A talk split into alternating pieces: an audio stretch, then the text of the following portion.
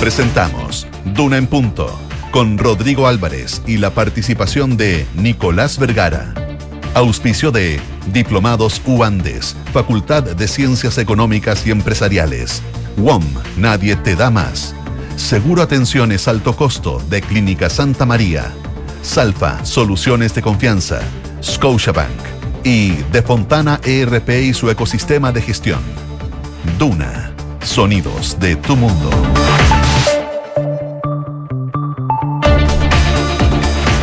Un minuto para las 7 de la mañana. Un minuto falta para las 7 de la mañana, un poquito más temprano este día jueves, 3 de agosto del 2023. Le damos la bienvenida a quienes se suman a esta hora a Radio Duna, nos escuchan acá en Santiago, en la región metropolitana por la 89.7 pero también saludo especial a quienes nos escuchan en Valparaíso en el 104.1, también en Concepción en el 90.1 y en la ciudad de Puerto Montt 99.7. Nuestra dirección en internet, duna.cl arroba Radio Duna a través de las redes sociales y todas nuestras plataformas donde no solo, por ejemplo, nos puede escuchar, también ver a través de nuestro streaming.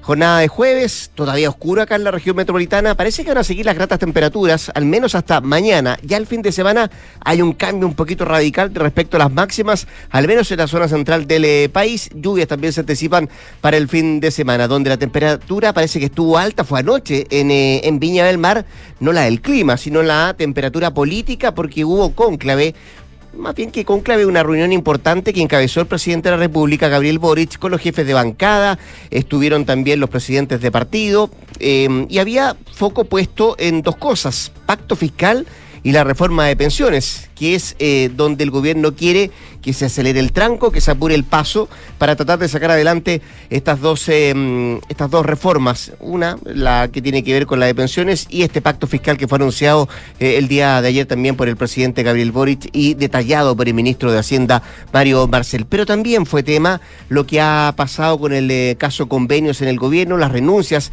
de algunos seremis, también de subsecretarios y cómo ha golpeado eh, al interior de, por ejemplo, el Ministerio de Desarrollo Social y también del Ministerio de Vivienda esta situación em, de entrega de dinero, de recursos, eh, y sobre todo por el fuego amigo que llevan algunos que han sido críticas que han, que han llevado adelante parlamentarios del socialismo y también em, de algunos de PPDs eh, a propósito de lo que ha sido el actuar, por ejemplo, y han centrado en la figura del ministro de Desarrollo Social, Giorgio Jackson, gran parte de la responsabilidad de por qué el gobierno, algunos dicen todavía no ha podido poner foco en cosas importantes como el propio eh, pacto fiscal o la reforma de pensiones y ha tenido que salir a dar explicaciones constantemente y a diario de lo que ha significado este caso convenios. María José Soto, ¿cómo te va? Buenos días. Buenos días, ¿cómo estás tú? Bien, pues. Oye, eh, preparándome para el calor de hoy día. Hoy día está hasta la máxima hasta dónde? 25 grados. 25 hoy día. 25 grados para hoy, de hecho, es la máxima. Va a estar muy parecido a la jornada de ayer, que hacía calor mm. durante el día, durante la tarde, después del mediodía se puso bien eh, caluroso. Y, ay, tengo el mal micrófono, ahora sí. Y em, te decía, 25 grados para esta jornada, mañana va a estar parecido, según estoy viendo según la dirección meteorológico, y recién baja la temperatura el día sábado, que va a estar un poco más frío, nublado, pero 20 grados en todo caso. Mm. Eh, no hay ningún pronóstico de lluvia para los próximos días en la zona centro-sur, un poco más nublado, por ejemplo, en Valparaíso, 17 grados la máxima, en Concepción 14 grados, va a salir el sol durante la jornada, en Puerto Montt, donde nos escuchan también, en la 99.7, 10 grados de máxima, temperaturas que van a ser similares durante el fin de semana pero sin pronóstico de lluvia. Ya, eh, eso sobre el pronóstico del tiempo que nos dice el aire, bueno, que está regular acá en la región metropolitana, también en Linares está mejorando, por ejemplo, en O'Higgins, aire bueno, también en Curicó y en Talca, de acuerdo al informe que entrega diariamente el Ministerio del Medio Ambiente. Vamos a estar también con Nicolás Vergara en un rato más acá en Durán Punto eh, y también con nuestros infiltrados. Hoy día nos viene a visitar Juan Pablo Iglesias, que nos trae lo que viene tras las acusaciones en contra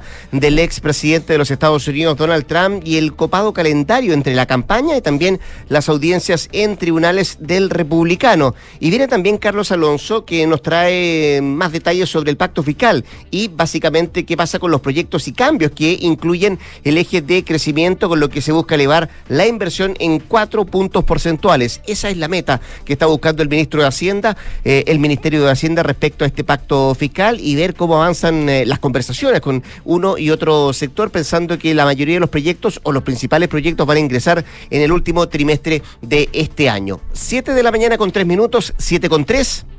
Acá están nuestros titulares.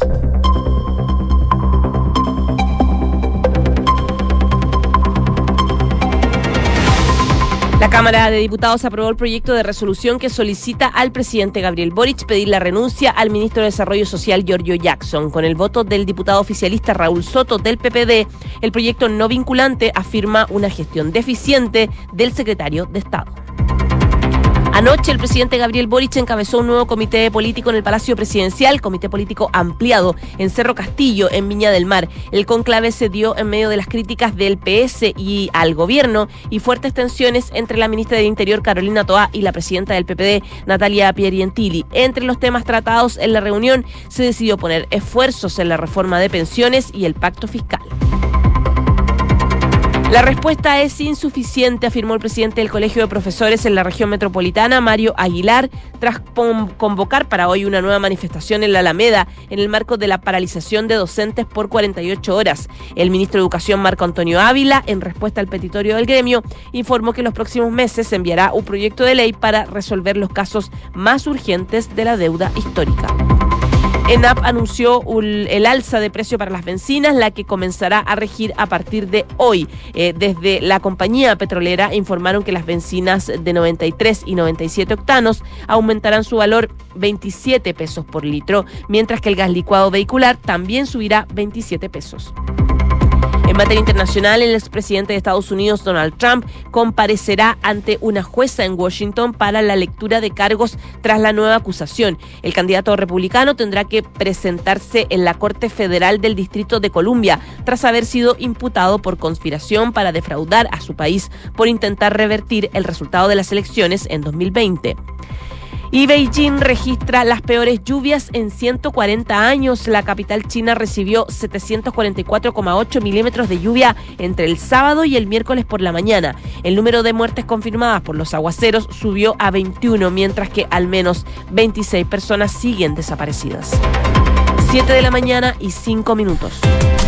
Ya nos vamos a adentrar en lo que pasó anoche en Cerro Castillo, en el Palacio Presidencial en Viña del Mar, de la reunión que encabezó el presidente Gabriel Boric, em, donde el tema eh, convenios, por cierto, cruza y cruzó gran parte de la conversación, pero también se puso énfasis en el pacto fiscal y también en la reforma de pensiones. Pero antes de, ir al cónclave de Cerro Castillo, em, un dato no menor de lo que podría pasar hoy día en una reunión que va a encabezar el fiscal nacional Ángel Valencia, que eh, convocó para hoy a algunos de los jefes regionales del Ministerio Público a una reunión para indagar sobre el caso convenios, eh, una instancia en la cual va, a participar la unidad anticorrupción de la Policía de Investigaciones y que estarán eh, también, dicen, prohibidos los teléfonos celulares. Va a ser una reunión bien, bien em, em, introspectiva, dicen algunos, pero además lo que buscan es que no se filtre información de aquella cita. ¿Cuáles son los objetivos de esta cita? Bueno, los objetivos principales serían establecer una figura penal para estas presuntas irregularidades, ya que para algunos de los participantes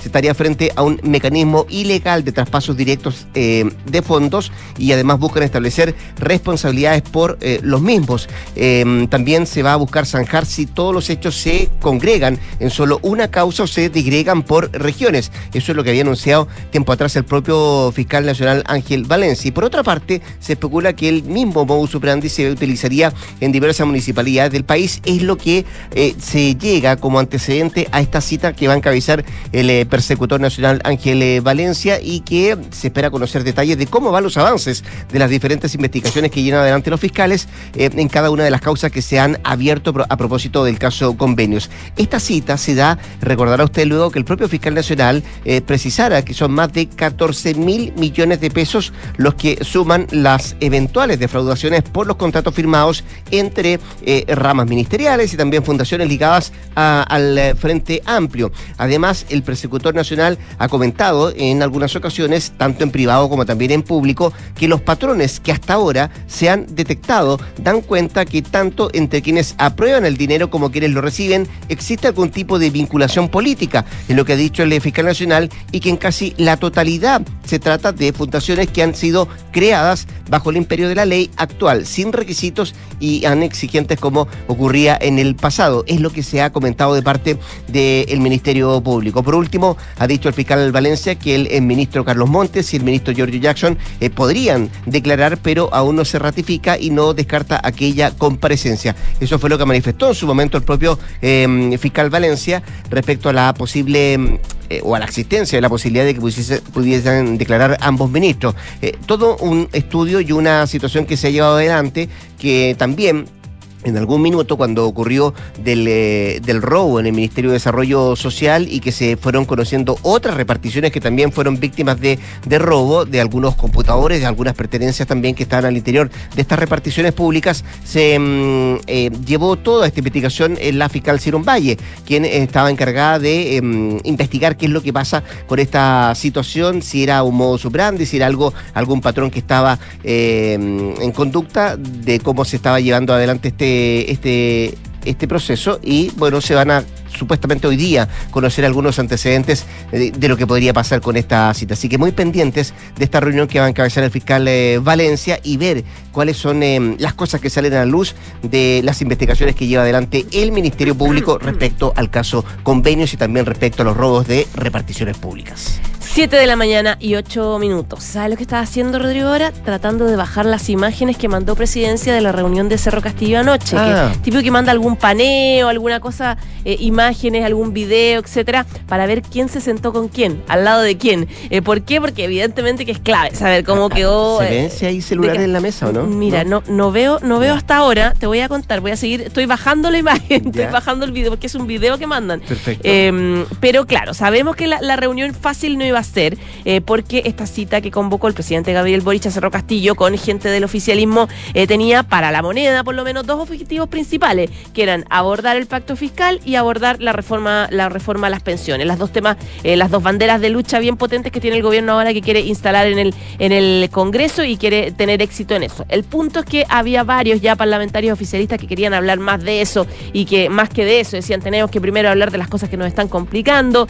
hay un contexto que tú mencionabas eh, que pasó durante el mismo día, que es que la Cámara de Diputados acordó pedir la renuncia de Jackson con varios desmarques oficialistas que son los que duelen y los que hacen generar estos debates internos. Eh, Maite Orsini votó a favor, ella dice que se equivocó en todo caso, pero claro, fue un voto a favor de todas formas. Eh, Raúl Soto, el diputado PPD, expresidente de la Cámara, también votó a favor porque él dice que fue un voto en conciencia porque él hace rato que está pidiendo la salida de Giorgio Jackson o un cambio de gabinete porque dice que hay muchos problemas. Si a eso le sumamos el senador Castro, que dijo el fin de semana que le da vergüenza apoyar este gobierno, el senador Fidel Espinosa, eh, eh, el exministro Andrade del PS. La verdad es que hay, hay, harta, hay hartos pelos a la sopa, por lo tanto, esta fue una reunión eh, donde la atención estaba bien puesta. Salieron de la cita, como siempre, porque yo decía, esto es súper reporteable, hay que reportearlo bien durante esta hora, ya cuando todos los que participaron durmieron su ratito, porque salieron de la cita diciendo llamados a la unidad, diciendo que van a hacer esfuerzo,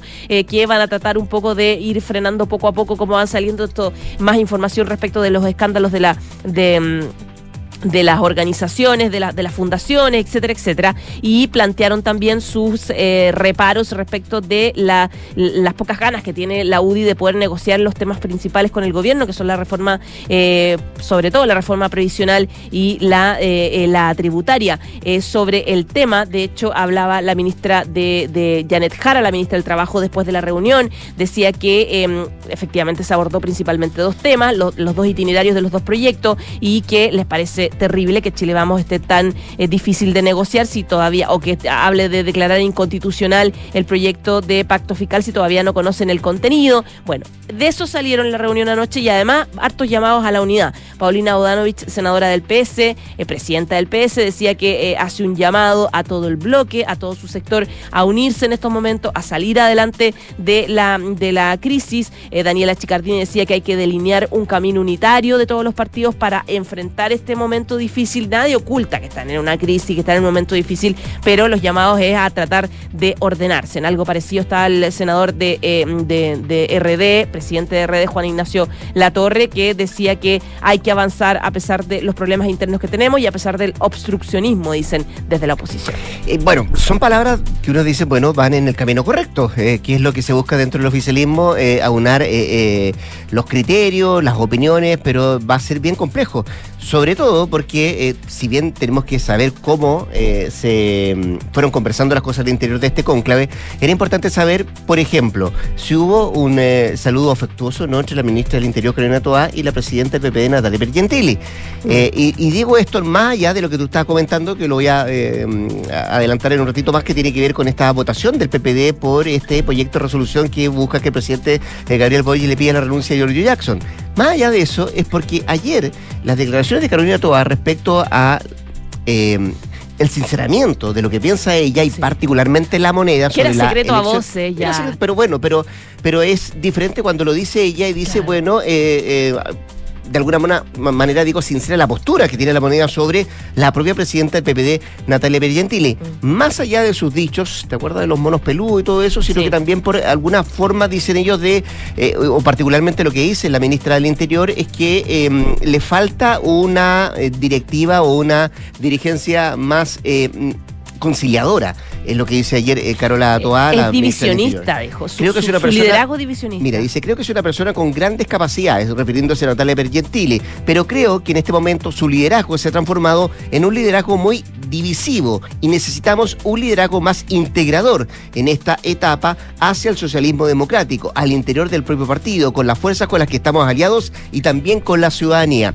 hace una crítica respecto a la forma como ha llevado adelante el partido Pierre Gentile, pero además deja y esboza que también esto no es solamente del PPD, tiene que también ver con el Partido Socialista y las eh, diferentes opiniones que han surgido en el último tiempo, la de Osvaldo Andrade, la del propio Juan Luis Castro, que tú lo mencionabas. Eh, que no estaba anoche, me parece, ¿no? Anoche no estaba, ¿no? Pero ¿sabes quién estaba? estoy viendo las imágenes de Urresti.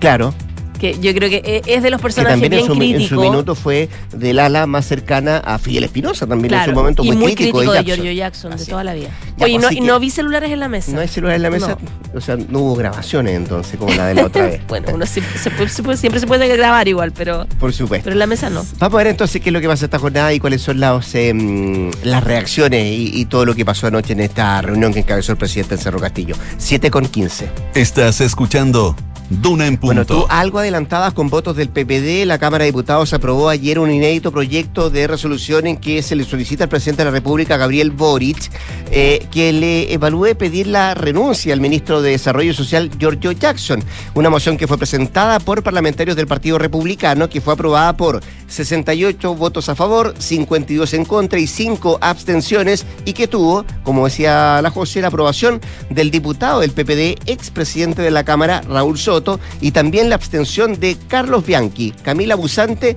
y Marta González, todos independientes PPD además.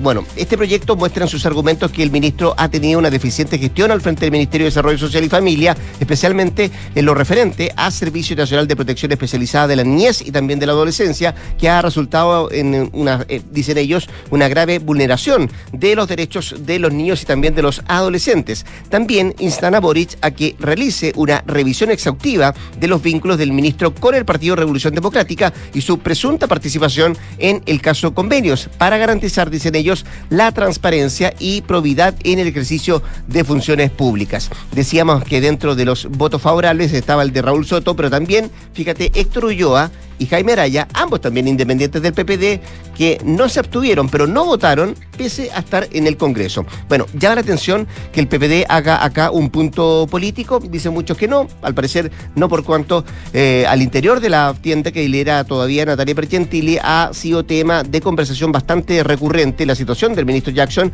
y también algunos parlamentarios han explicado estar molesto porque la autoridad de gobierno es el centro de la agenda, lo que no permite que el Ejecutivo tome control de esta. Y por eso algunos dicen de lo que se conversó al interior del PPD es que efectivamente no les parecía malo, en el caso de Soto, eh, apoyar eh, esta, este proyecto de resolución que le pedía al presidente Gabriel, eh, al presidente Boric que mm, considere la posibilidad de pedirle la renuncia al propio Giorgio Jackson. Así es que eh, se aprueba eso. Eh, es una, un proyecto de resolución, insisto, que se acordó entre las vacadas, pero que fue defendida por el Partido Republicano y que genera un ruido más al interior del oficialismo, producto de este apoyo que tuvo del parlamentario del PPD y los otros independientes PPD que se abstuvieron y otros que no quisieron votar este proyecto de resolución. Así es que eh, vamos a ver cómo, cómo se toma esto al interior del oficialismo y particularmente el socialismo democrático, esta determinación por estos parlamentarios del PPD. 7 con 18 minutos. En Me quería ir al ámbito internacional. Le tomamos el pulso a la economía. No, vamos con la economía. Eh, te leo por mientras los títulos que trae la prensa económica. Em, reforma previsional, destaca Pulso hoy día. Gobierno evalúa dos fórmulas para llevar un 2% de cotización extra a cuentas individuales. También destaca, senadores de Chile Vamos estudian envío de proyecto para que el litio se pueda concesionar. Y miramos también lo que trae el financiero, que destaca hoy día como principal titular, Codelco, licitación eléctrica para abastecer el 30% del consumo, entra en la fase final, eh, final digo, de la cuprífera estatal. Y yo te voy a decir los principales indicadores económicos. La UEF en esta jornada se cotiza en 36.042,06 pesos, mientras que el dólar observado 847,77, el euro 927,84 y el cobre 3,90 dólares la libra.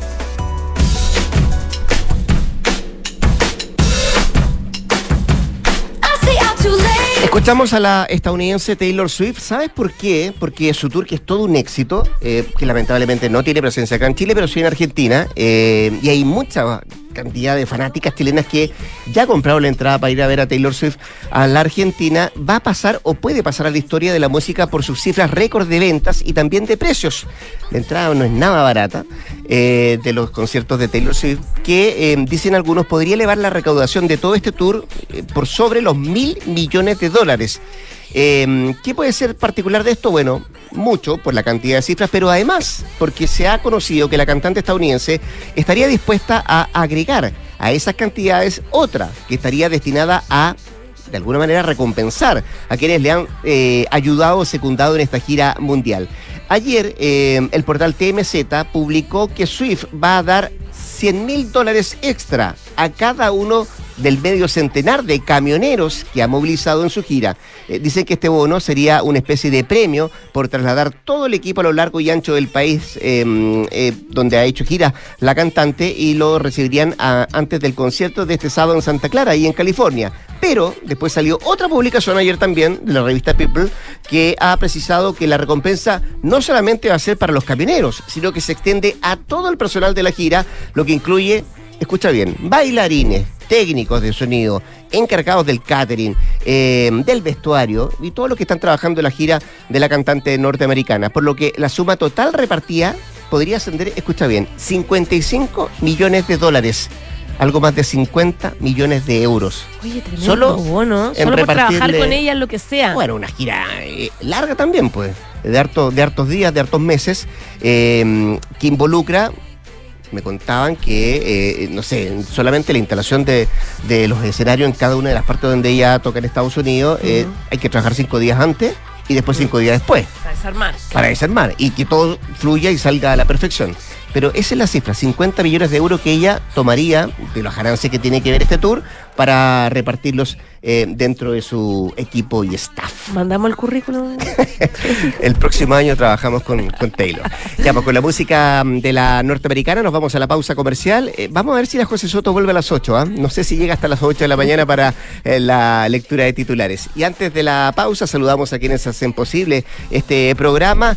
Clínica Santa María, porque tu tranquilidad y la de tu familia son lo más importante. Ahora, el seguro Atenciones Alto Costo de la Clínica Santa María y Help Seguros se puede complementar con cobertura ambulatoria y o de accidentes. Puedes conocer más detalles en clínicasantamaría.cl. ¿Estás interesado en invertir? Únete al Diplomado en Estrategias de Inversión de la Universidad de los Andes. Aprende del tema con profesores expertos y utilizando Bloomberg, la plataforma líder mundial en información financiera. ¿Cuándo parte esto? Ahora, en agosto de este año. Y si quiere conocer más datos, más información, posgradosuandes.cl. Actualizarte es ir por más, dicen en la Universidad de los Andes. Y conecta la gestión de tu empresa con Sapiens CRP y tu área de gestión de personas con Senda. Ambas soluciones de Defontana y su ecosistema de gestión empresarial. Integra todos los procesos de tu compañía en defontana.com. Pausa y ya volvemos con más acá en Duran Punto. Atención, base de Fontana. Aquí, la agente de recursos humanos. Estoy activando la misión eficiencia en mi equipo. Jefa, firma digital activada. Jefa, las remuneraciones están listas. Control de asistencia, check. Gestión de contratos en línea. Conectados a IMED y Red. Base de Fontana. Misión eficiencia activada. No esperes más y aumenta la productividad de tu gestión de personas con Defontana Recursos Humanos. Ingresa a defontana.com y contrátalo desde 1.2 UFs mensuales. Defontana. Pensemos digital. ¿Sabías que el seguro Atención es alto costo de Clínica Santa María y Help Seguros se puede complementar con cobertura ambulatoria y o de accidentes? Contrata y conoce más en clínicasantamaría.cl. El riesgo es cubierto por HELP Seguros de Vida sea Las condiciones generales se encuentran depositadas en la Comisión del Mercado Financiero bajo el código POL 3 2017 0001. Este 2023, los fondos mutuos Scotia nuevamente fueron reconocidos por premios Salmón y Morningstar, gracias a una sólida gestión de inversiones con asesoría experta y su respaldo global. Hazte cliente y dale un impulso a tus inversiones. Detrás de tu fruta favorita, también está Salfa, entregando la mejor calidad de maquinaria agrícola con tractores John Deere para que las cosechas de los agricultores salgan de primera. Detrás de todo lo que nos mueve, también está Salfa. Salfa, soluciones de confianza. Escuchas, Duna en punto, con Rodrigo Álvarez. Son las 7 de la mañana con 24 minutos, 7 con 24, seguimos acá en la 89.7 haciendo Duna en punto en esta jornada de día jueves 3 de agosto. Eh, comentábamos en el primer bloque que em, ayer en la Cámara de Diputados em, se logró aprobar un proyecto de resolución en contra del ministro Giorgio Jackson por una gestión deficiente. Em, al menos es uno de los argumentos que eh, esgrime este proyecto de resolución. Eh, ¿Qué podría implicar esto? ¿Qué posibles efectos? Podría tener? Bueno, lo queremos hablar, lo queremos conversar con el eh, diputado y jefe de bancada del Partido Republicano, Benjamín Moreno, a quien tenemos ya, entiendo, la línea telefónica. Lo saludamos, lo saludamos digo, de inmediato. Eh, diputado Moreno, ¿cómo le va? Buenos días. Muy buenos días, Rodrigo. ¿Cómo está usted? Bien, Un pues. saludo para todos los auditores de la radio. ¿Usted cómo está, diputado? ¿Todo bien? Bien, todo bien, gracias. Ah, se lo pregunto porque eh, ayer estuvo bien crispado el ánimo en, en la Cámara de Diputados, ¿no? Eh, se lo digo por lo que tuvo que enfrentar la, compañera de, partido suyo, que era Barquiesi, en un altercado ahí que no se entendió mucho con, algunas diputadas del Partido Comunista. Eh, ¿Usted lo separa un caso especial o cree que hay cierto ánimo de crispación en el Parlamento? Mire, yo le, yo le puedo decir con, conocimiento de causa que posterior al 7 de septiembre, o sea, antes del, 7 de mayo y posterior al 7 de mayo, hubo un cierto quiebre en la izquierda más radical. En la manera en que nos trataban o se refería a nosotros. Antes era como un cierto uneo, ¿ya? Y después del resultado del 7 de mayo, eh, pasamos a ser como, como que si tuviésemos un blanco en la espalda había que criticar cualquier cosa que hacían los republicanos y, con mucha efervescencia y, con mucho show. Pero por sobre todo me quiero referir a lo que le pasó ayer a la Kiara, que le mando un gran saludo, pero yo espero que las diputadas comunistas puedan pedirle disculpas, porque no es primera vez. Hace algún tiempo nosotros tuvimos un altercado también con diputadas del Frente Amplio, con el diputado Teao, que dicho sea de paso no es de mi partido, pero por una falta de respeto cuando nosotros estábamos haciendo un punto de prensa. Que ellas estaban al lado y se ponían a comentar y, y, y un, un comportamiento que uno esperaría que fuera un desde, un básico, independiente del sector político, pero que muchas veces ellas no lo cumplen y donde comenzaron eh, a hablar a espaldas de un colaborador de la diputada Vázquez eh, y ahí mismo a hacer comentarios que son bastante de mal gusto a lo que claramente la Kiara respondió y después se genera todo este altercado donde incluso le dicen ojalá no te cruces con nosotros, o sea, el nivel de amenaza de ellas que creen que, que, el Congreso es de ellas, que uno no puede andar tranquilo por los pasillos, porque, bueno, en resumidas cuentas yo encuentro que es algo lamentable, la vamos a pasar a la Comisión de Ética. Efectivamente. Entiendo, entiendo que ellas también la van a pasar a la Comisión de Ética, me refiero a las diputadas del Partido Comunista están en todos sus derechos si es que así lo estiman y es la comisión la que tiene que resolver. Pero nosotros no vamos a dejar el, amedrentamiento en nada. Diputado Moreno, Benjamín Moreno del Partido Republicano, para que la gente entienda que no pudo ver la imagen, a lo mejor no tuvo tiempo y está escuchando a esta hora. Eh, la mm, parlamentaria Barquiesi, ¿responde de buena forma a este emplazamiento que le hacen del Partido Comunista? ¿A su juicio? Yo creo que, yo creo que se exacerbó un poco la que hará, mm. eh, porque hay hay, hay una imputación de delitos y cosas así que le hacen al, colaborador de la Guiara y probablemente que se exacerbó. Eh, es difícil sí estar en sus pantalones frente a, tanta frustración cuando hay tres personas que se empiezan eh, a reír, a hablar a espaldas, a, denostar, a denigrar a un colaborador tuyo y tú estás sola. Entonces es un tres contra uno que es bastante más fácil eh, para las diputadas comunistas burlarse, reírse, faltar el respeto. Y yo creo que la Kiara, bueno, reaccionó como podría haber reaccionado mucha gente. Quizás no fueron las palabras más adecuadas, en eso estoy de acuerdo, no tengo ningún problema en reconocerlo. Pero creo que esto parte antes, parte de una falta de respeto desde eh, las mismas diputadas comunistas. Eh, diputado, usted decía, esto cambió después del 7 de mayo, ¿no? La elección eh, de los consejeros. Es mi impresión. Es su impresión, ya. ¿No tiene que ver, dice usted, cambió ahí o no tiene que ver con la cercanía de la fecha que se nos viene, que es el 11 de septiembre? No, no, no, no. Yo le diría que para mi impresión, sobre todo de parte de la, del Frente Amplio del Partido Comunista, y la manera en que se refería, porque antes era un, cierto ninguneo, voy a ser un poco coloquial en la, forma de referirme. ¿Y es solo con republicanos? Eh, yo diría que parte con republicanos y se va extendiendo, digamos, a la otra bancada, pero, pero parte con, con unas referencias muy fuertes hacia nosotros, tanto en comisiones, donde, donde el mismo presidente Boric eh, se ha ido contagiando un poco de esto, eh, si uno mira las declaraciones... ¿Cuáles? ¿Las de ayer? Eh, eh, las de ayer, claro, de que la derecha acá, que esto allá, y uno, y uno esperaría ¿ah? que, un presidente tuviera la estatura, en el sentido figurado, no, no literal, de, un jefe de Estado. pero usted se, siente, se sienten aludidos por el presidente cuando él dice, perdón, cuando dice em, que es una derecha que ha retrocedido respecto a los consensos en torno a la valoración de la democracia y la no justificación del golpe de Estado? Eh, mire, más, más allá de entrar en el detalle de eso, claramente los dardos de él apuntan principalmente hacia nosotros y hacia Chile Vamos. Creo que por ahí va la cosa. Pero eh, quizás hay, hay cierta molestia en el presidente porque no ha sido capaz de atender el desfondo del gobierno y cuando tratan de atenderlo, lo que pasa es que la atención se va a todos los problemas que están en el gobierno. Ayer eh, Macarena Bravo en un programa hacía un resumen de los 24 ministerios y los errores que han tenido y prácticamente no hay ningún ministerio que no se salve. Entonces el desfonde es total.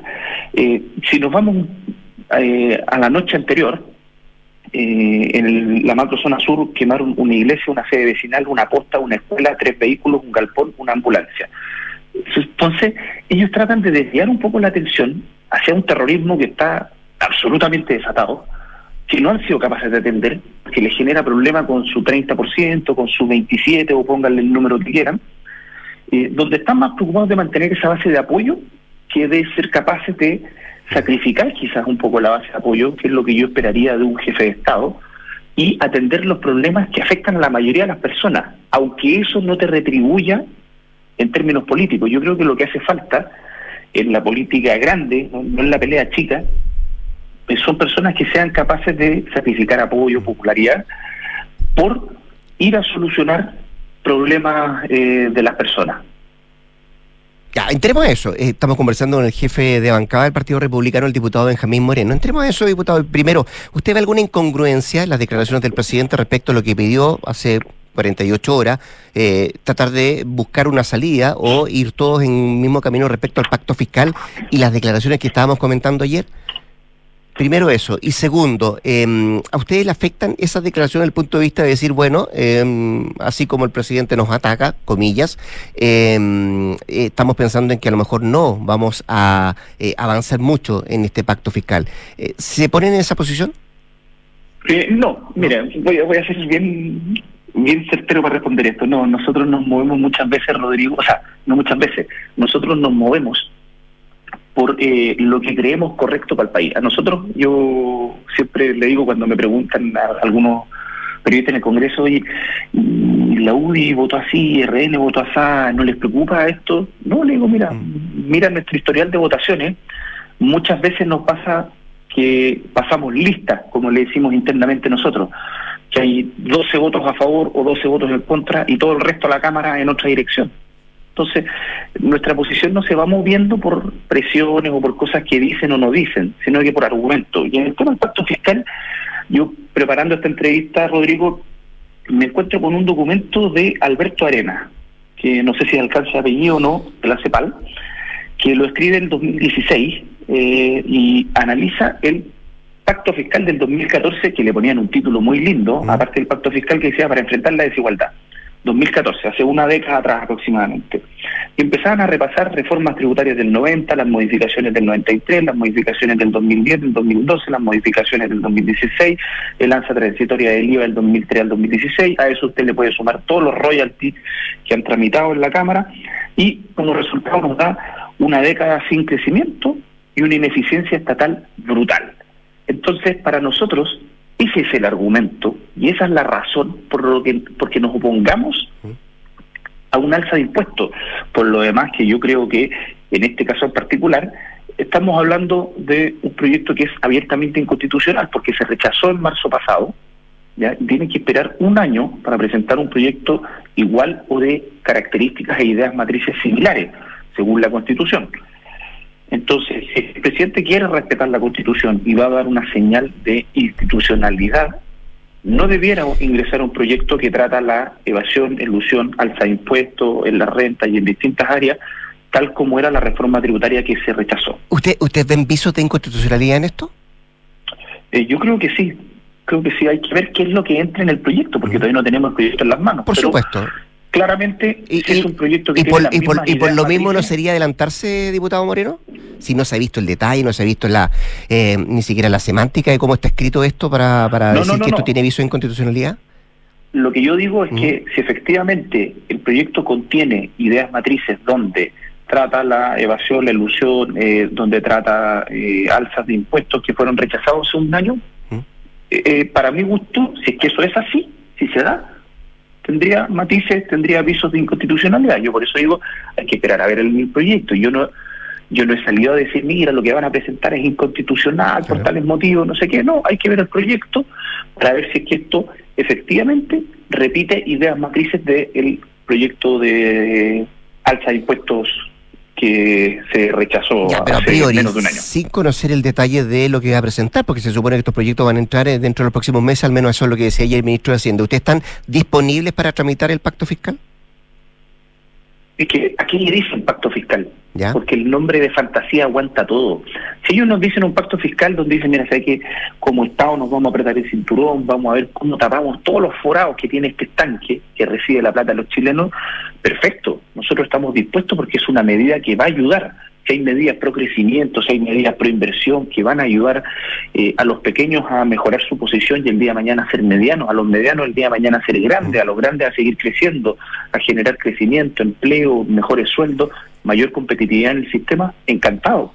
Pero si es una cosa donde nos piden más plata y más plata y más plata, o sea, yo le hice una lista de reformas tributarias, de alzas de impuestos, de royalties, distintas cosas, donde el argumento siempre es el mismo con esto vamos a solucionar los problemas que tenemos.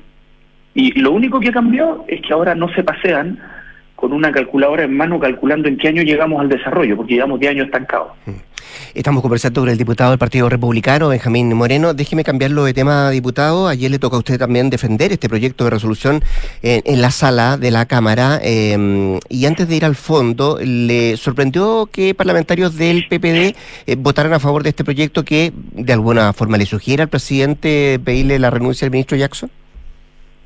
Eh, no, en particular no me sorprendió.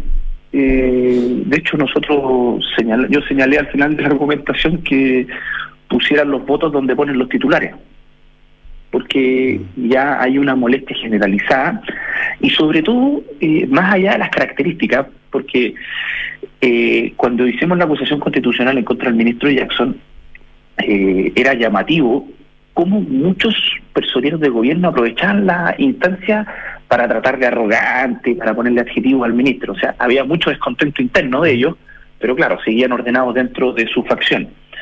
Eh, pero ahora se dio otra cosa, que eh, se han ido sumando antecedentes. En ese minuto el ministro Jackson era SECPES, ahora está en el Ministerio de Desarrollo Social y Familia, eh, donde eh, la defensora de la niñez, Patricia Muñoz, que no es precisamente alguien, digamos, de derecha, podríamos decir, ha criticado fuertemente el manejo del mejor niñez, que depende problema, depende directamente de este ministerio, de este ministro, donde eh, el pequeño cotolengo echó para atrás ciertos convenios, los veíamos hace algunas semanas o meses, producto de mal manejo de niños con vulnerabilidad social. Entonces hay una serie de problemas que están afectando la calidad de vida, la reinserción y las oportunidades de los más desprotegidos, que son Sí. aquellos que no tienen familia. Eso, eso tiene que ver con gestión, diputado, ¿cierto? Eh, pero Sí, ustedes, le- eh, eh, dentro del argumento de este proyecto de resolución, ¿le atribuyen eh, alguna participación, una presunta participación del ministro, por ejemplo, en el caso convenio? O sea, su ministerio se ha visto envuelto en el tema de los convenios, al igual que se ha visto el Ministerio de, de Vivienda y Urbanismo. Lo que a mí me llama la atención es que el gobierno salgan a decir que han tenido una, una actuación espectacular cuando le estaban robando en las narices. O sea, se dieron cuenta que estaban robando adentro de sus ministerios cuando entraron a robarle en la silla en la que estaban Esa es la sentados. pregunta que le quiero hacer. ¿Esa participación de la que usted habla, diputado, implicaría que el ministro pudo tener participación en actos de corrupción? No, no, no, yo no, ¿No? estoy imputando en ningún caso ni delitos, ni mucho menos. Eso le corresponde a los tribunales. Ya. Lo que nosotros estamos señalando es que desde la parte política hay un problema, pero lo que más nos motiva a pedir que salga el ministro Jackson eh, son las deficiencias de gestión. Porque aquí estás hablando de que hay niños que han sido vulnerados en sus derechos. Entonces, uno mira hacia cuatro o seis años atrás, los mismos que son ministros lloraban eh, sobre todos los temas que estaban pasando en, eh, ¿cómo se llamaba mejor niñez antes? La defensoría, ¿no? No, no, no, eh, el El Sename. El Sename, todo lo que estaba pasando en el Sename. Y resulta ser que ahora cuando ellos pueden hacer algo, están más preocu- preocupados de la politiquería de barro, de trinchera, que de solucionar esos problemas. Entonces, cuando ha sido deficiente su gestión en dos ministerios, bueno, yo creo que algo quiere decir.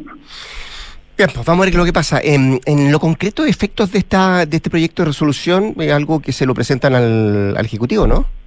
Claro, es un proyecto al final de, de petición. Ahora en el nuevo reglamento se van a llamar eh, solicitudes de acuerdo. Así es. Para sí. que no se confundan con los proyectos de ley, porque eh, la Cámara le pide al presidente que realice tal gestión, Sí. que haga tal cosa. Bien, pues. Ese, Esa es la idea. El diputado del Partido Republicano, además jefe de bancada, Benjamín Moreno, conversando esta mañana acá en Radio Duna. Benjamín, diputado, muchas gracias por estar acá. Buen día. Muchas gracias a usted, Rodrigo. Igualmente, buena abrazo. semana. Igualmente. 7 con 40, vamos a la pausa. Detrás de cada análisis hay un gran equipo, de eso se trata una red que te apoye y te dé siempre más. Por eso ya son 8 millones en 8 años y no van a parar. Eso es lo que dicen en WOM, donde nadie te da más. Y si te preguntas cómo cosechas los ingredientes de tu comida favorita o cómo se conecta el crecimiento de un país de norte a sur, la respuesta es simple, es Salfa, porque detrás de todo lo que nos mueve también está Salfa. Salfa soluciones de confianza. Y los fondos mutuos que buscas para cumplir tus objetivos están en Scotia, premiados este 2023 por Morningstar y Premio Salmón por su sólida gestión con asesoría experta y trabajo colaborativo para tus metas de inversión. Hazte cliente y dale un impulso a tus proyectos. Vamos a la pausa y al regreso, Nicolás Vergara, Juan Pablo Iglesias y Carlos Alonso acá en nuestra sección Los Infiltrados. inversiones? Sé parte del Diplomado en Estrategias de Inversión de la Facultad de Ciencias Económicas y Empresariales de la Universidad de los Andes. Impartido por profesores con más de 20 años de trayectoria en el mundo de las inversiones, quienes te enseñarán los conceptos claves y las mejores prácticas. Además, tendrás acceso al laboratorio de inversiones equipado con 14 terminales Bloomberg, la plataforma líder en la actualidad. Inicio, agosto 2023. Revisa más información y descuentos en postgradosuandes.cl. Actualizarte es ir por más. Cuando chico querías un camión rojo, heredaste uno verde. Querías una bicicleta, heredaste un triciclo. Querías unos skinny jeans, heredaste unos patas de elefante. Ahora quieres un celular y lo tienes. Tu juguete nuevo está en WOM con hasta un 55% de descuento. Llévalo en hasta 24 cuotas sin interés y con despacho gratis. WOM, nadie te da más. Bases y condiciones en WOM.cl. Enfrentar el cambio climático es tarea de todos. Duna, por un futuro más sostenible. Los efectos de la crisis climática global se están manifestando con mayor intensidad en diversos puntos del planeta.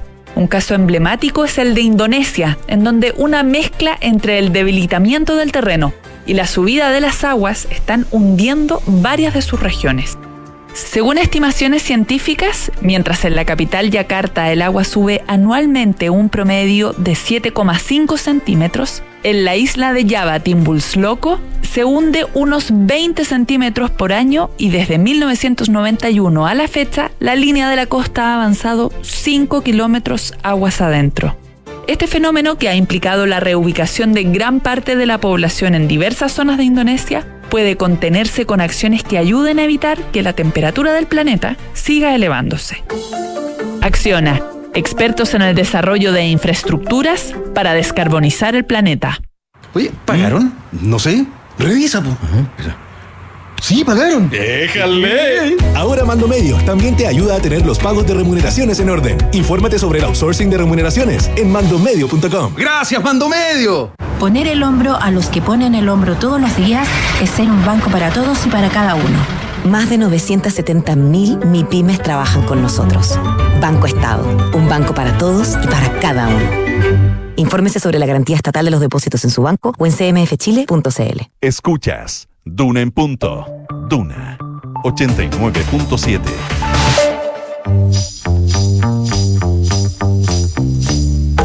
Son los infiltrados en Duna en punto. 7 de la mañana, 44 minutos, 7 con 44. ¿Qué tal, Nicolás? ¿Cómo te va? Buenos días. Hola, Rodrigo, ¿cómo estás? Aquí estamos, como día Estamos jueves. Llegando al jueves, ¿eh? Llegando al jueves. Y ya es agosto, ¿eh? Partió agosto. Para algunos se hace eterno agosto. Bueno, Carlos Alonso, Juan Pablo Iglesias, nuestro infiltrado este día jueves. ¿Cómo les va? Hola, Bien, bien. bien. ¿Cómo Buenos días. Mira, estoy leyendo el titular, Juan Pablo. Trump comparecerá hoy ante la justicia federal, el expresidente de los Estados Unidos, acusado de intentar revocar resultados electorales de 2020. Los jefes de campaña de Trump están felices. Así es, mientras más acusaciones hay, más suben las encuestas. Así es, impresionante. Es bien impresionante. Es bien impresionante. Eh, ¿Partamos con eso? Vamos con ¿Partimos eso. Después vamos con Carlos Alonso, Eh, que vamos a desmenuzar eh, algunas cosas del, del- del pacto fiscal. Sí, que porque- fue el tema anoche en el- la Claro. reunión ahí en Cerro Castillo. Ya en la última encuesta antes de esto ya está eh, 54 frente a 17 de, don, eh, de Santi en la, en la, en la la carrera interna. interna, por las primarias republicanas. Así que hay que ver qué, cuánto le suma esto, porque hemos visto, como decíamos, que esto más bien le suma entre los suyos que le resta. Eh, pero, el, pero al margen de eso, digamos, y al margen de- del, del camino de Trump hacia la Casa Blanca o a regresar a la Casa Blanca, eh, el hecho es que este es el, el tercer, eh, eh, la tercera acusación que enfrenta. Hoy día, como, como leías ahí, veías ahí, efectivamente se tiene que presentar ante, ante la justicia. Eh, y es, un, es un- caso que algunos ven un poco más complicado que los, que los otros. Eh, cuando salió, se recordarán lo de los documentos eh, clasificados que encontraron en su residencia en Florida. Se, se- se recordó que era el primer presidente eh, en la historia de Estados Unidos que enfrentaba cargos federales. Ahora es el primero que enfrenta dos casos con cargos federales porque este es el, segundo. eh, y aquí lo que se le acusa es de cuatro cargos de obstrucción eh, para, defraudar a la, al, de conspiración para obstruir un procedimiento oficial, para defraudar al Estado. Son casos bastante serios que eh, vienen después de, recordemos, lo que eh, la investigación del Congreso, donde se recomendó que el Departamento de Justicia eh, iniciara un procedimiento contra, contra Trump, cosa que hizo, y ahora eh, se inicia este, este, este juicio, y hay que ver en, qué, en qué termina o cuándo se va a llevar a cabo el juicio. De parte de el, el fiscal que está acusando a Trump, él quiere hacer un, lo antes posible el juicio, pero es probable que eso no pase y que el juicio sea más bien el próximo año. Pasó eso con el caso de Florida, de los documentos clasificados, donde el mismo fiscal eh, quería también un procedimiento más rápido y que el juicio se hiciera eh, lo antes posible, eh, cosa que no pasó y finalmente el juicio de ese caso se fijó para mayo. Ya Trump tiene otro en marzo, que es el caso de Nueva York, que es un, juicio en el estado de Nueva York.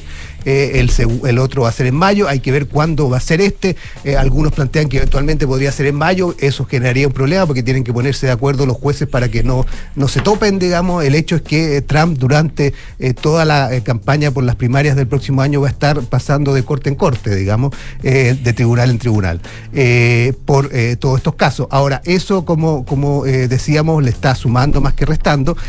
Y si es que es en mayo, muchos plantean que eventualmente para esa fecha Trump ya va a haber asegurado su candidatura. Eh, el tema es que este, y algunos lo, lo- plantean así, este caso tiene un elemento extra que es eh, eh, el de la mentira. Eso es lo que el, fiscal ayer, eh, o cuando, o anteayer, cuando presentó los cargos, fue muy claro en decir que esto es una serie y una continuación de mentiras, digamos, eh, donde Trump tiene un rol protagónico. Y lo que, eh, al menos en el, texto de la acusación, que son 45 páginas donde se detallan los distintos hechos, digamos, que sostienen la acusación, se da cuenta que efectivamente Trump mintió con respecto a, las denuncias de fraude. Eh, mintió y mintió, según lo que plantea esa acusación, conscientemente porque se le había dicho de parte de su círculo más cercano, y están varias eh, de, las- de esas conversaciones referidas ahí, de que no habían detalles o no había información de eventual fraude y que el, los procedimientos habían sido eh, limpios y, y transparentes, por lo tanto no había razón para sospechar de fraude, pero pese a eso Trump insistía en eso, incluso hay detalles de saliendo de una reunión donde se le insistió eso y, se le planteó eso, él salió diciendo que eh, aquí había un, un abierto fraude. Eh, por lo tanto, ese elemento de la mentira que recordemos en, en- casos anteriores eh, ha sido muy fuerte en Estados Unidos, basta recordar lo que pasó con, con el caso de Bill Clinton, plantea un, una, una, eh, un elemento que eventualmente podría eh, eh, eh, afectar eh, cierto, cierto apoyo. Pero eso es todavía relativo porque lo que hemos visto, insisto, hasta ahora es que esto le está, le está sumando. El otro elemento que hace un poco distinto este caso es que va a ser en eh, el Distrito de Columbia.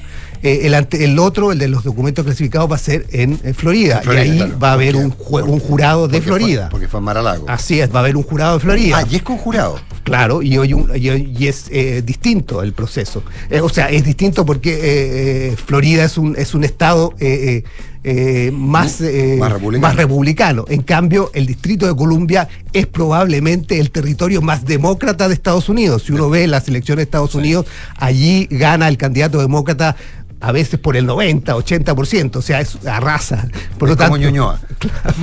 va a haber va a haber una presencia muy fuerte eh, eh, eventualmente de, de, de- de jurados digamos eh, que han votado demócrata pongámoslo no, así no, Ver- Vermonte Ñuñoa.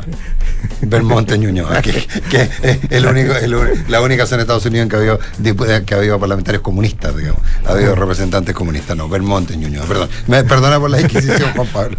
me parece, me parece. Pero, pero es- ese es otro elemento que puede hacer eh, más complejo este caso. Ahora, eh, hay que ver cuándo se fija el, juicio. Eh, son procedimientos o, procesos que duran en general algunas semanas, no son extremadamente largos cuando se fija el juicio. Algunos incluso no llegan a juicio y se llega a acuerdo antes. Hay, que ver qué pasa en estos casos. Pero evidentemente Trump enfrenta, o el próximo año va a enfrentar un, largo recorrido por tribunales.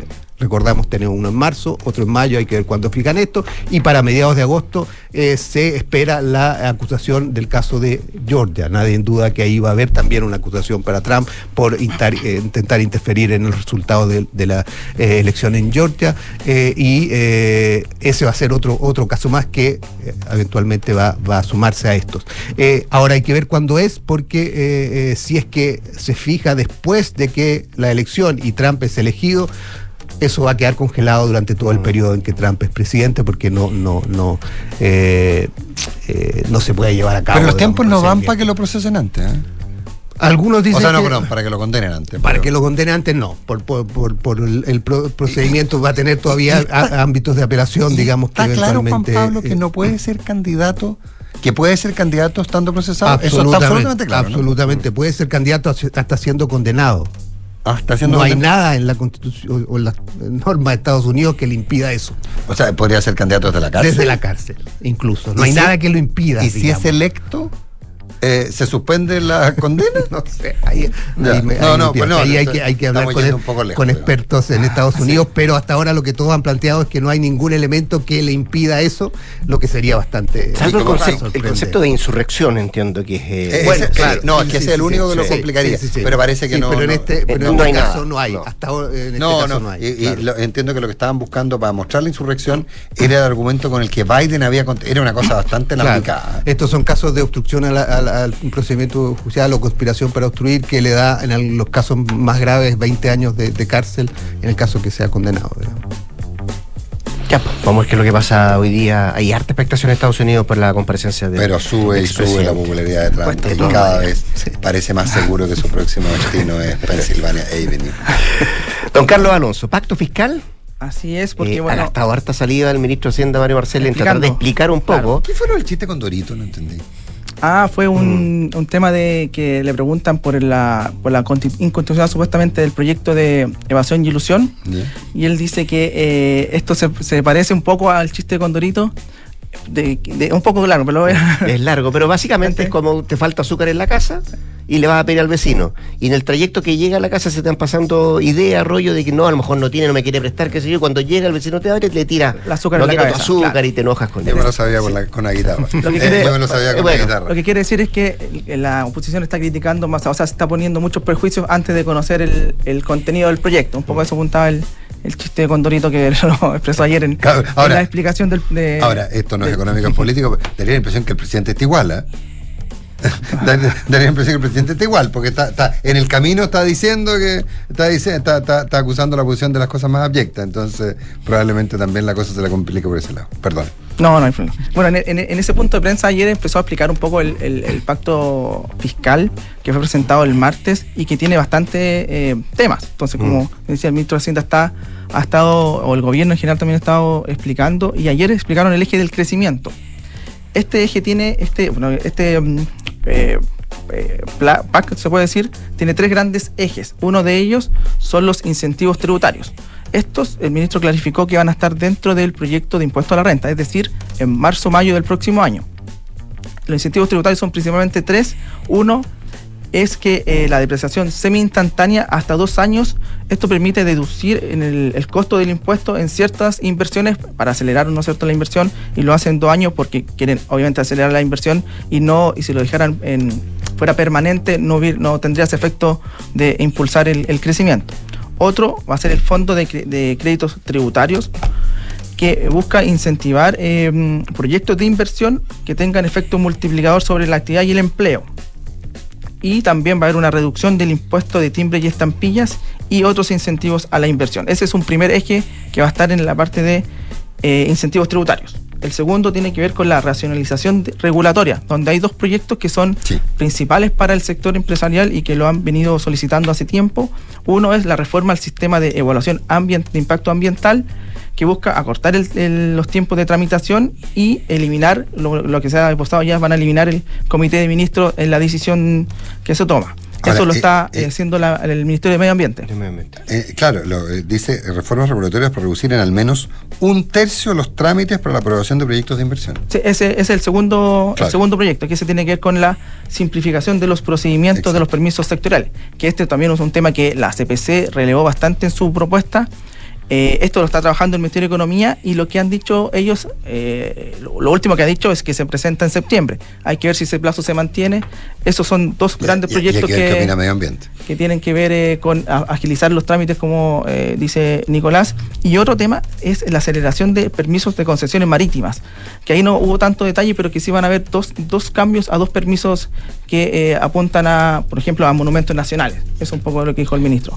Claro, lo que pasa es que acuérdate, todo este tema del borde marítimo marino es muy complejo porque se aplica una serie de normas que tienen que ver con pueblos originarios. Hay una, ese- es bastante y que, y que por esas normas se han parado muchos proyectos. Y es el que tiene mayor de- demora, dijo el ministro ayer. Ese, ese es el permiso, claro. Y, y mon- y monumentos nacionales. Claro, exactamente. Monumentos nacionales. Ese es el segundo eje que ingresan con proyectos separados.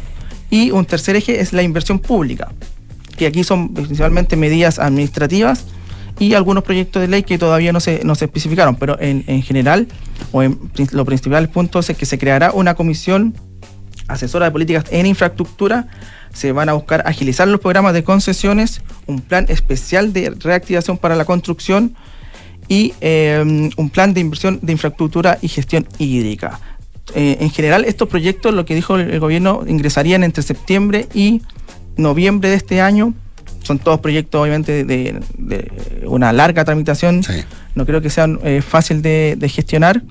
Eh, cuando todo esto esté en marcha, todas estas medidas, si todo eh, se, se- se implementa, lo que el gobierno aspira es en elevar la inversión como peso dentro del, del crecimiento eh, del PIB entre 4 a 5 puntos. Esto porque quiere volver a, a tener tasas de, eh, o de 27 de 27%, que apunta un poco a lo que había entre 2008 y 2014. Es un poco la, la- la estimación. Ahora, ¿cómo esto impacta la recaudación? Eso el ministro no lo, no lo, No lo detalló. no lo detalló porque lo que dicen es que este, ese cálculo lo va a hacer esta comisión de expertos que está formada por eh, los economistas Andrea Repeto, Andrea Tockman, eh, José Ah, de Gregorio, Briones Rodrigo Vergara, también, Ignacio Briones y eh, Rodrigo Vergara. Rodrigo. Ellos van a hacer ese cálculo, entonces no se quieren como anticipar a cuánto es lo que va a impactar. Y en base a eso van a después buscar la recaudación a, a través del impuesto, del sistema de impuesto a la renta. Una cosa ah, que, que se relaciona obviamente con el pacto fiscal es que también entregó ayer detalles de eh, los cambios que quiere hacer en el impuesto a la renta. Eh, uno de ellos es, eh, bueno, como ya despejó, ¿no es cierto?, la incertidumbre de que no va a estar ni eh, impuesto a los pa- altos patrimonios, ni tampoco a las utilidades reinvertidas. Sí aclaró que va a haber, eh, se va a mantener la idea de subir el impuesto a las personas de mayores ingresos, desde 4 millones hacia arriba, y que se mantiene una, esa tasa extra de 43%. Eso porque el ministro dice que si bien esos temas no van a estar, sí van a seguir eh, intentando buscar que la recaudación venga de los sectores de mayor ingreso. Eso tiene una recaudación de 0,2 puntos del PIB. Es decir, eh, todavía le falta para lograr este 2,7 que ha estado en discusión. Un gran porcentaje es ilusión y evasión y las normas para controlar la informalidad. Y otro porcentaje va a salir del sistema de la renta y el mejor gasto público. Ese 1,2 todavía está en, evaluación de cuál va a ser el que va a aportar más. Si va a aportar más el sistema de impuesto a la renta o el, el mejor gasto público que también se espera que una comisión eh, también de expertos y Otra un más. informe de, de la OCDE eh, vea cuáles son los espacios para eh, racionalizar el gasto público. Es un tema que va a estar, nos va a estar acompañando, bueno, obviamente todo este año y lo más probable todo 2024, por lo menos los temas económicos, si es que eh, el gobierno avanza con este con esta propuesta de pacto, porque ha habido mucha crítica, ¿no es cierto?, de que no es un pacto porque no pactó con nadie, pero al ministro le fue aclarado que es su propuesta de pacto para ahí empezar a, a Sobre conversar todo con... si, se, si se entiende que el primer proyecto entraría recién al Congreso en octubre.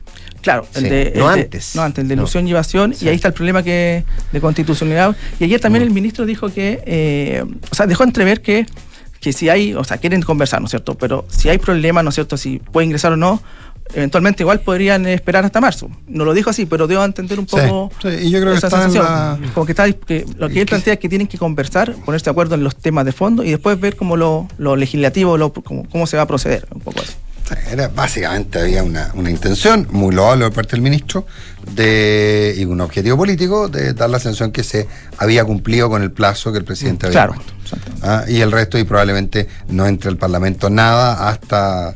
Bien entrado este año. ¿Bien entrado este año o, el, o el próximo? Y los primeros, lo más probable es que entren estos, estos Ahora, con- proyectos de, de crecimiento que son Ahora, con, un- más consenso. con algo que yo entiendo que el ministro Marcel le había dicho a sus cercanos que quería evitar, y que es que la discusión estuviera en, en un año electoral.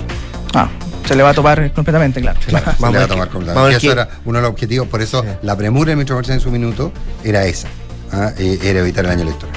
Vamos a ver cuándo y cómo entran esos proyectos al Congreso. El que entiendo viene entrando es Matías del Río, eh, para acompañar Pero es muy temprano, pues. con la Vergara. En un rato más en Hablemos en Off. Antes, Max Estrada nos lee los titulares de las 8 de la mañana acá en Dura. Que tenga una